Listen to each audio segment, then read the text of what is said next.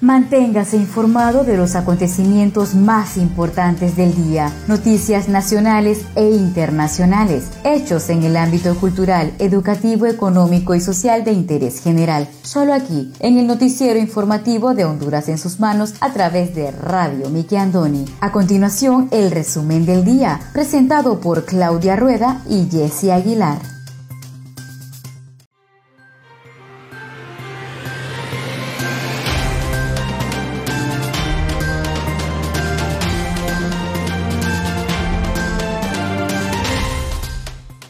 Buenas tardes, sean todos bienvenidos a una edición más de su noticiero informativo Honduras en sus manos, a través de Radio TV Miki Andoni Siglo XX. Les saluda su fiel servidora Wendy Aguilar desde San Pedro Sula Cortés, agradecida con Dios por la oportunidad que nos da de compartir con cada uno de ustedes las noticias más importantes que trascienden a nivel nacional. Hoy tenemos día miércoles 3 de febrero del año 2021. Me acompaña Claudia Rueda desde la capital de Honduras.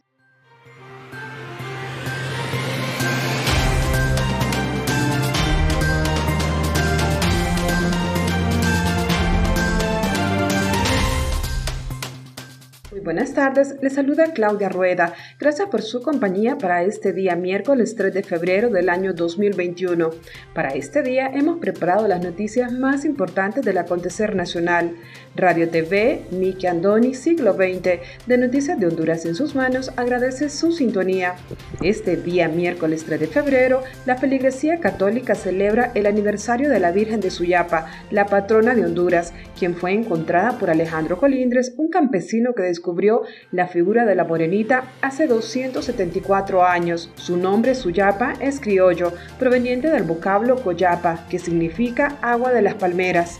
Durante este año no hubo peregrinaje a la Basílica de Suyapa, ya que ésta permanecerá cerrada hasta mañana 4 de febrero para evitar aglomeraciones.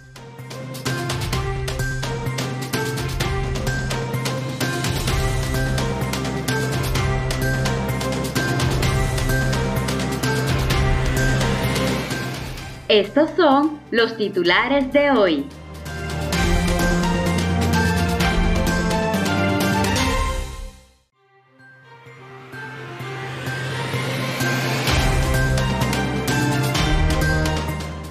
Alerta roja en ocho departamentos de Honduras por aumento de casos de dengue. Tasa de desempleo pasó de 5.7 a 10.9 en el año 2020 y el COVID podría empeorarlo. Honduras perdió 1.300 millones de dólares en turismo en el año 2020. Instituto Nacional del Diabético en Tegucigalpa inaugura moderna área de radiología e imagen. Proyectan nuevos incrementos en el precio de los combustibles en Honduras.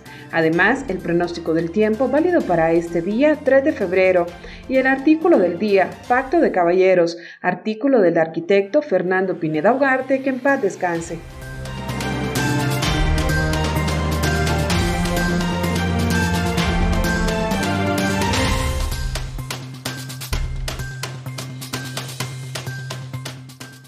Hospitales en San Pedro Sula conozca cifras de ingresos, cupos y fallecidos por COVID-19. Comayagua ocupa el primer lugar en tasa de letalidad por COVID-19, dice médico. Personal de primera línea será el primero en inmunizarse contra el COVID-19. Francia recomienda la vacuna de AstraZeneca solo para personas de hasta 65 años. Vía Internet dio inicio el proceso de matrícula en los centros educativos.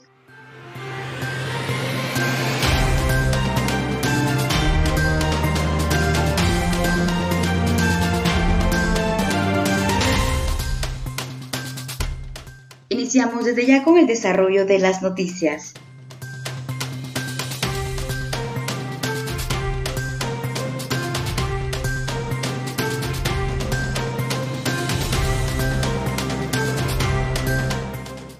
Roja en ocho departamentos de Honduras por aumento de casos de dengue. Las autoridades de salud decretaron alerta roja para ocho departamentos de Honduras debido al incremento de los casos de dengue. La información la dio a conocer este martes 2 de febrero el jefe de vigilancia de la Secretaría de Salud, Homer Mejía, quien detalló que los departamentos que se encuentran en alerta roja son Ocotepeque, Copán, Intibucá, Olancho, El Paraíso, Islas de la Bahía, Gracias a Dios y Valle. En lo que va del año en Honduras se registran 665 casos de dengue, de los cuales 626 son de dengue con o sin signo de alarma y 39 casos de dengue grave. Es muy importante que los casos de dengue grave estas personas busquen atención médica de inmediato porque se pueden complicar e incluso pueden fallecer, recomendó. El caleno recordó que en el año 2020 se reportaron 20 personas muertas a causa del dengue y en lo que va del año 2021 no se ha registrado ningún fallecimiento. Algunos síntomas de dengue grave, fiebre alta que dura entre 2 y 7 días, dolor abdominal, dolor de cabeza, vómitos y náuseas, aparición de moretones en la piel, sangrado nasal y de encías, sangrado interno en ocasiones, mientras que los síntomas de dengue clásicos son fiebre, dolor de cabeza y de ojos, dolor de articulaciones, vómito y náuseas y sarpullido en la piel.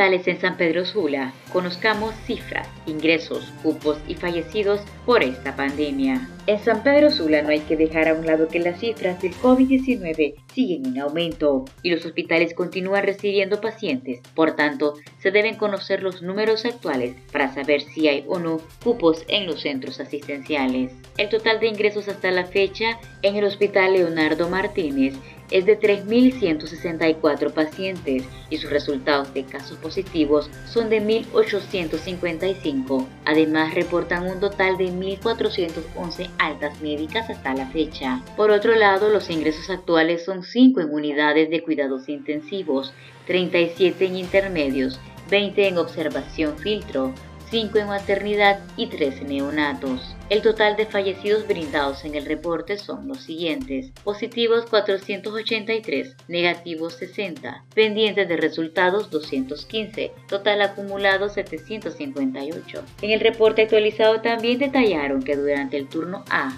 B, C, del 1 de febrero del 2021 hubo tres fallecidos. Respecto al reporte brindado por las autoridades del Hospital Mario Catarino Rivas, 54 pacientes se encuentran hospitalizados, entre ellos 20 son de la tercera edad, uno está en unidades de cuidados intensivos, 5 graves y 3 estables, más 46 en regulares. Igualmente, según el último dato, se reportaron 3 defunciones y actualmente en el centro asistencial tienen mujeres embarazadas ingresadas en la sala de COVID-19.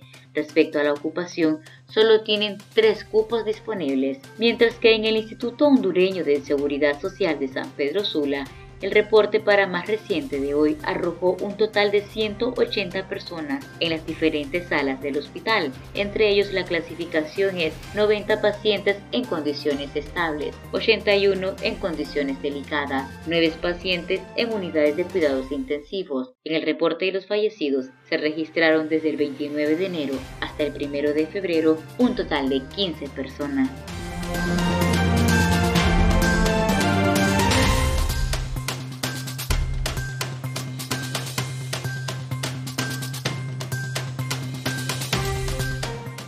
Tasa de desempleo pasó del 5.7 a 10.9 en el año 2020 y el COVID podría empeorarlo. La pandemia del COVID-19 no solo ha afectado la salud de la población hondureña, sino que también la economía de Honduras, algo que se ha reflejado en el cierre de empresas que dejó miles de personas sin empleo. Ahora, con un nuevo incremento de casos de COVID-19 en el país, varios sectores han pedido un cierre total durante unas semanas para evitar que sigan aumentando. Sin embargo, Economistas, empresarios, emprendedores y vendedores informales han manifestado que un nuevo confinamiento sería sepultar la economía. En relación al confinamiento, las autoridades decretaron medidas de circulación, algunas más estrictas en el Valle de Sula. Kenneth Rivera, presidente de la Asociación Gastronómica de Honduras, señaló que las ventas en el rubro de las comidas han bajado un 60%.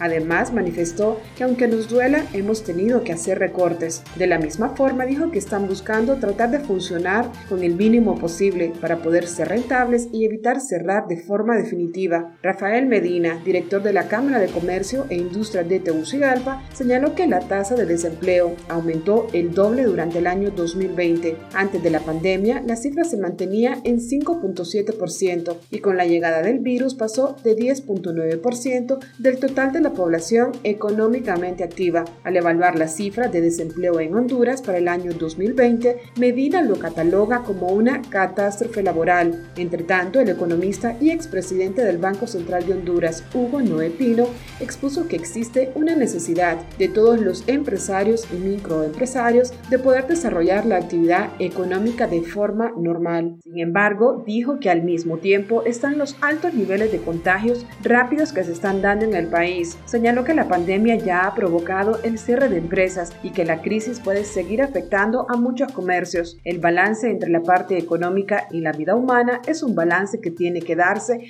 en una forma equilibrada, concluyó.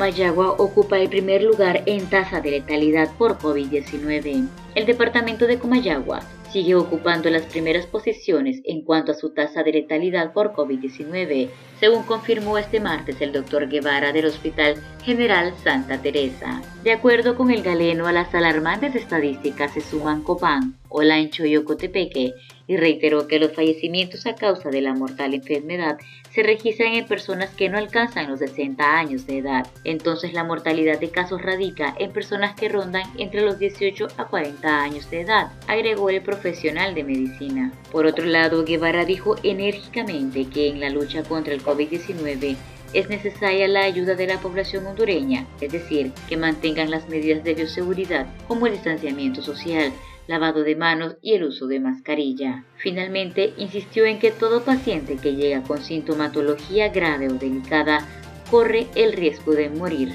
y esa es una evidencia que no podemos negar. Necesitamos ayuda de la población. Comayagua ocupa el primer lugar en tasa de letalidad por COVID-19. El departamento de Comayagua sigue ocupando las primeras posiciones en cuanto a su tasa de letalidad por COVID-19, según confirmó este martes el doctor Guevara del Hospital General Santa Teresa. De acuerdo con el galeno, a las alarmantes estadísticas se suman Copán, Olancho y Ocotepeque, y reiteró que los fallecimientos a causa de la mortal enfermedad se registran en personas que no alcanzan los 60 años de edad. Entonces la mortalidad de casos radica en personas que rondan entre los 18 a 40 años de edad, agregó el profesional de medicina. Por otro lado, Guevara dijo enérgicamente que en la lucha contra el COVID-19 es necesaria la ayuda de la población hondureña, es decir, que mantengan las medidas de bioseguridad como el distanciamiento social, lavado de manos y el uso de mascarilla. Finalmente, insistió en que todo paciente que llega con sintomatología grave o delicada corre el riesgo de morir, y esa es una evidencia que no podemos negar. Necesitamos ayuda de la población.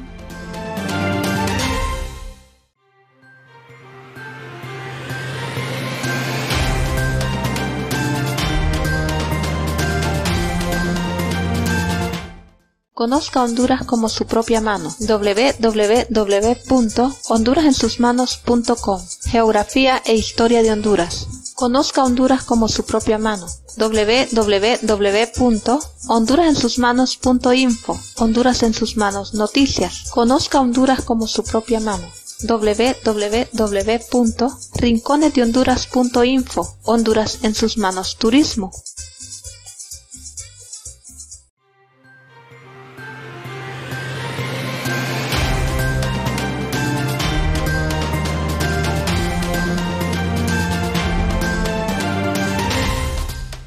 Muchas gracias por continuar con nosotros en su noticiero informativo Honduras en sus manos a través de Radio TV Miki Andoni Siglo XX. Seguimos con el segundo bloque de noticias.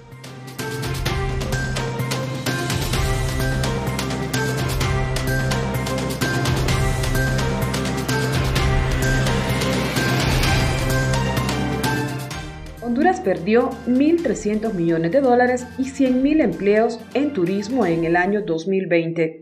El sector turismo de Honduras perdió en el año 2020 debido a la pandemia del COVID-19 y los daños causados por las tormentas tropicales ETA y OTA que azotaron Centroamérica en noviembre más de 1.300 millones de dólares y unos 100.000 empleos. El año 2020 es un año que nos dejó muchas pérdidas y este sector es muy vulnerable, muy sensible que con mucha facilidad una tormenta trastoca los planes de un turista para poder hacer turismo. Así lo dijo el subsecretario de Turismo de Honduras, Selvin Barralaga.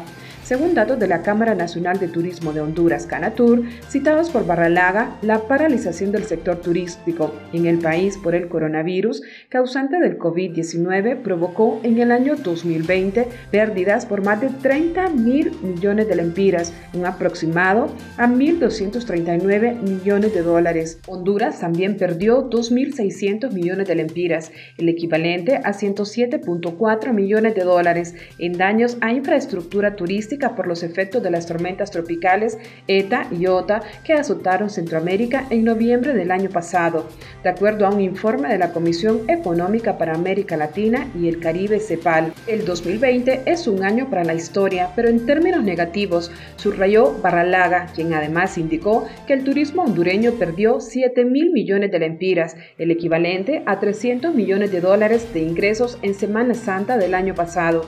El turismo es una actividad de contacto donde se requiere esa cercanía y poder tener ese contacto con la naturaleza, lo cual se ha visto afectado por la pandemia, subrayó. La brusca caída de la actividad por el coronavirus también destruyó más de 100.000 puestos de trabajo en Honduras, donde el turismo representa el 6.5% del Producto Interno Bruto PIB, lo que supone unos 40 mil millones de lempiras, el equivalente a 1.652 millones de dólares señaló el funcionario. Aseguró que el año 2020 es el peor año para el turismo, con 430 millones de dólares menos de llegadas internacionales. La industria sin chimenea está pasando realmente la crisis más grande en la historia, aunque las empresas han hecho un acto de responsabilidad para poder implementar protocolos de bioseguridad para poder ofrecer esa confianza y productos diferentes, subrayó. El año 2020 fue un año fatídico, nos dejó grandes pérdidas. Realmente es algo irreparable, porque el hecho que no se aprovechen las temporadas altas se pierde por completo, lamentó el funcionario de la Secretaría de Turismo. Más del 90% de las compañías de turismo en Honduras son micro, pequeñas y medianas empresas. El 87.8% son de capital nacional y más del 50% tienen hasta 10 empleados según cifras de la Canatur. Las perspectivas para el año 2021 son de mucha incertidumbre, aunque Barralaga confía en que con la llegada de las primeras vacunas contra el COVID-19 a mediados de febrero, la situación mejore en Honduras, aunque será un proceso lento. Destacó que la conectividad aérea es la clave para atraer turistas a Honduras, por lo que el nuevo aeropuerto de Palmerola, cuyas obras concluirán este año, genera muchas expectativas, añadió. La nueva terminal, con una inversión de más de 160 millones de dólares, funcionará en el mismo sitio donde opera una base de la Fuerza Aérea Hondureña construida por Estados Unidos a inicios del decenio de los 80 del siglo pasado. Honduras tiene todo el potencial para ofrecer turismo, sin embargo va a requerir mucho trabajo y el acompañamiento de los diferentes sectores, enfatizó el funcionario. En su opinión, el turismo de Honduras podría tardar entre 3 o 4 años en volver a los niveles del año 2000 2019, cuando reportó ingresos por 620 millones de dólares.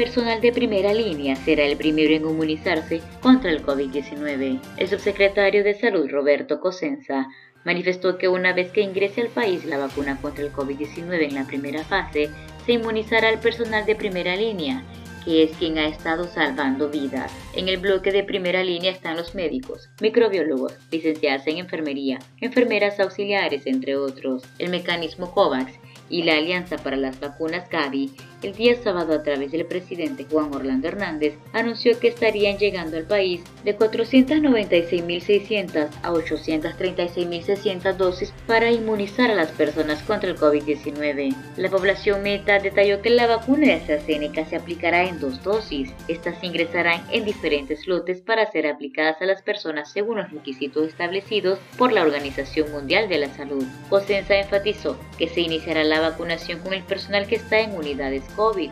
De igual forma, el equipo de los triajes y brigadas médicas que se desplazan a diario a los diferentes barrios y colonias en busca de pacientes sospechosos en esta enfermedad. Explicó que una de las personas que trabaja en un hospital público o privado con el Seguro Social tendrá garantizada su vacuna, por lo que la Secretaría de Salud ha estado censando para la aplicación de esta dosis y son más de 80 mil personas dentro del sistema sanitario.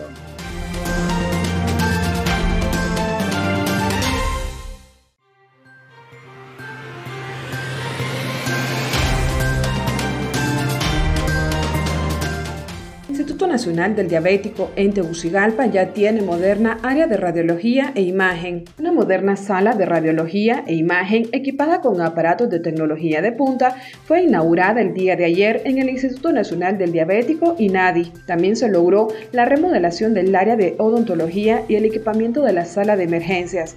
El área destinada para la toma de exámenes radiológicos fue acondicionada con el apoyo de la organización Americares.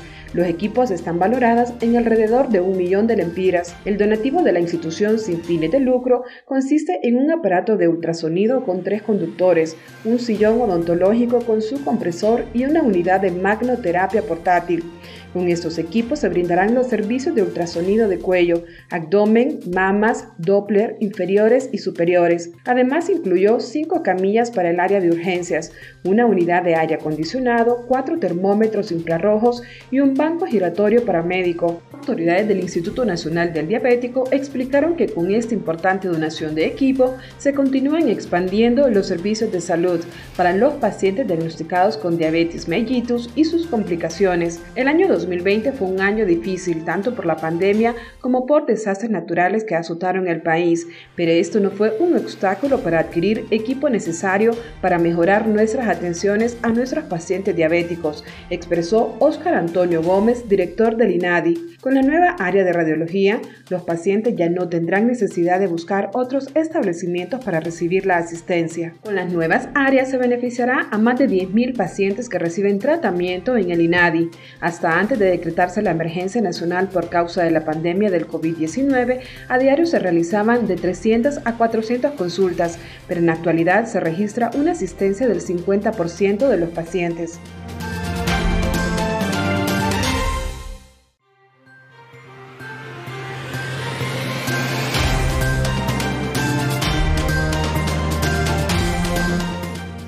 Recomienda la vacuna de AstraZeneca solo para personas de hasta 65 años. La máxima autoridad sanitaria de Francia autorizó el martes el uso de la vacuna contra el COVID-19 del laboratorio AstraZeneca, pero recomendó limitar su administración a menores de 65 años. Faltan datos para pacientes mayores de 65 años.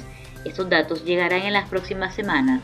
Mientras tanto, recomendamos su uso en pacientes menores de 65 dijo el presidente de la Alta Autoridad de Salud de Francia, Dominique Leguludec, durante una rueda de prensa en línea.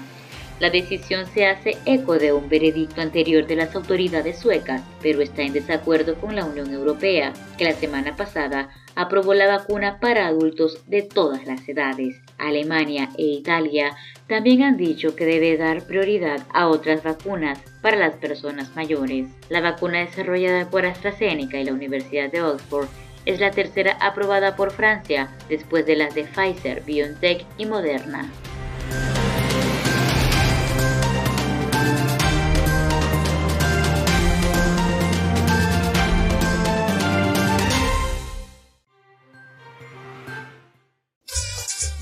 Conozca Honduras como su propia mano. www.leahonduras.com Literatura, colección hondureña. Gramática, ortografía y sus reglas. Para sus tareas y más. www.escribelocorrecto.com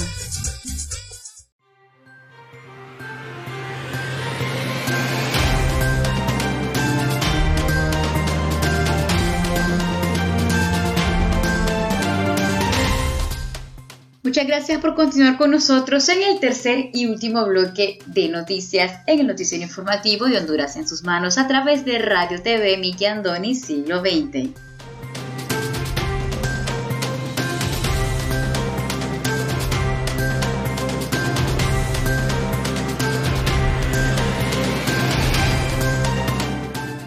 Proyectan nuevos incrementos en el precio de los combustibles en Honduras. Según proyecciones de la coalición patriótica, el incremento en el precio de los combustibles en Honduras continuará un par de semanas más. El presidente de la coalición patriótica, Juan Carlos Rodríguez, dio a conocer estas estimaciones luego de cinco alzas consecutivas en los combustibles de consumo masivo en el país.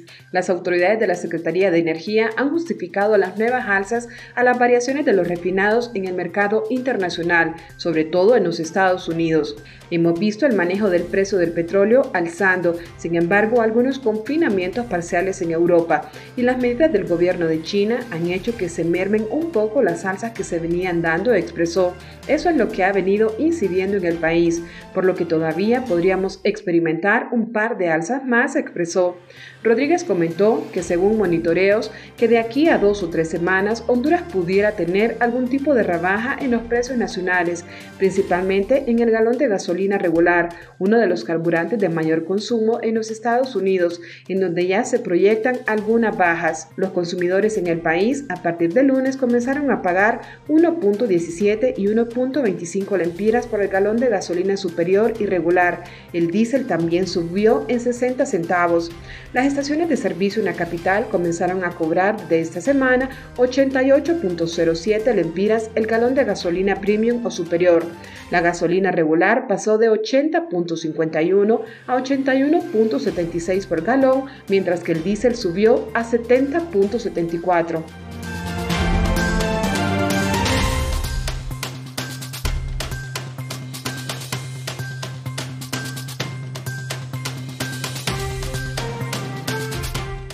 Vía Internet dio inicio al proceso de matrícula en los centros educativos. Se espera reinsertar más de 26.000 alumnos. Ayer comenzó el proceso de matrícula en los centros educativos a nivel nacional y este año Debido a que la pandemia sigue afectando a la población, las autoridades han implementado la modalidad virtual para realizar dicho proceso y así evitar aglomeraciones de personas y por ende los contagios de COVID-19. Respecto al tema se refirió Milton Ayala, director de la Departamental de Educación de Cortés, quien dijo que este proceso dio inicio bajo esta modalidad, por lo que hacemos un llamado a la población para que ingrese al link de cada uno de los centros educativos del departamento y los enlace a los sitios web para que pueda matricular a sus hijos de forma virtual. Esta es una herramienta que hemos dado para que los padres no se presenten de manera directa a los centros educativos, máximo aquí en San Pedro Sula, para evitar los contagios. El funcionario dio a conocer que cada centro cuenta con un link, el cual puede ser abierto desde un teléfono, mismo que lo enlaza a la oferta de cada institución. Asimismo enfatizó que cada escuela o colegio cuenta con una base de datos, por lo que el padre de familia no requiere de mucho trámite para matricular al estudiante. Si bien es cierto contamos con esta opción, se le informa a la ciudadanía que hay una excepción y es para los alumnos de primer grado, ya que con ellos si se requiere entregar documentación. Sin embargo, esto se hace bajo medidas de bioseguridad. Recordemos que Cortés es de los departamentos más afectados y debemos cuidarnos, debemos salvaguardar la vida y por eso estamos poniendo a la disposición estos links para que sea más seguro.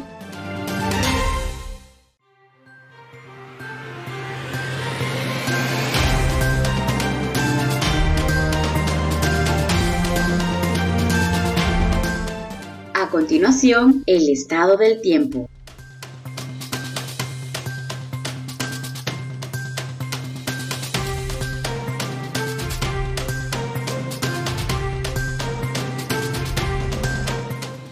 Pronóstico del tiempo válido para este miércoles 3 de febrero. Para este miércoles, los remanentes de la masa de aire frío continuarán generando precipitaciones débiles, aisladas e intermitentes sobre los departamentos del norte. En el resto del país se pronostican condiciones generalmente secas. Se mantienen las temperaturas frescas. Esta noche tendremos fase de luna, luna llena. El oleaje en el litoral caribe será de 1 a 3 pies, máximo de 4 pies, y en el Golfo de Fonseca de 1 a 3 pies.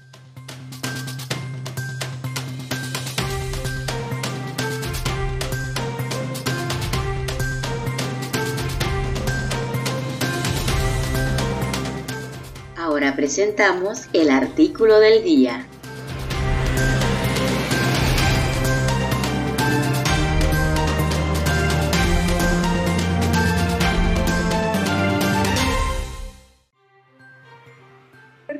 Día por el arquitecto Fernando Pineda Ugarte, que en paz descanse. Pacto de caballeros entre el expresidente del Consejo Metropolitano del Distrito Central y los militares de las Fuerzas Armadas de Honduras, que sigue en vigor. El arquitecto Henry Merriam declaró siempre que él no pertenecía a ningún partido político y que él estaba al servicio de las Fuerzas Armadas, porque gracias a ellas ejercía la presidencia del Consejo Metropolitano del Distrito Central y los militares gozaron de todos los servicios gratuitos que se gozan en Honduras con el mando abusando. Ahora, tanto el arquitecto Merriam como su segundón, el periodista Jonathan Russell, ex jefe de Relaciones Públicas del Consejo Metropolitano del Distrito Central, siguen en altos puestos del gobierno que preside el general de división Policarpo Paz García, Merriam como consejero especial del presidente Paz García y Russell como ministro de prensa, con los más altos sueldos posibles,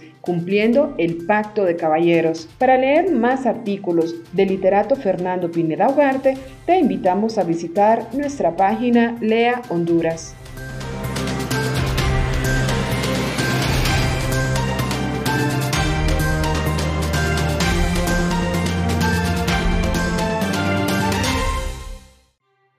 Muchas gracias a todos ustedes por haber estado con nosotros en el noticiero informativo Honduras en sus manos a través de Radio TV Miki Andoni Siglo XX. Los esperamos la siguiente edición. Se despide de ustedes su fiel servidora Wendy Aguilar desde San Pedro Sula Cortés. Hasta la próxima.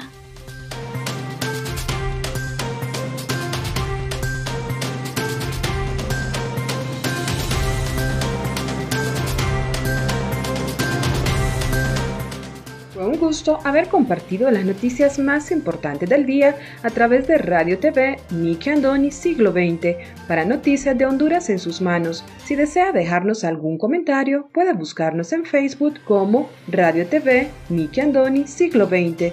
Nos gustaría leer sus comentarios y saber de dónde nos escuchas. Agradecemos su atención. Tengan todos y todas buenas tardes.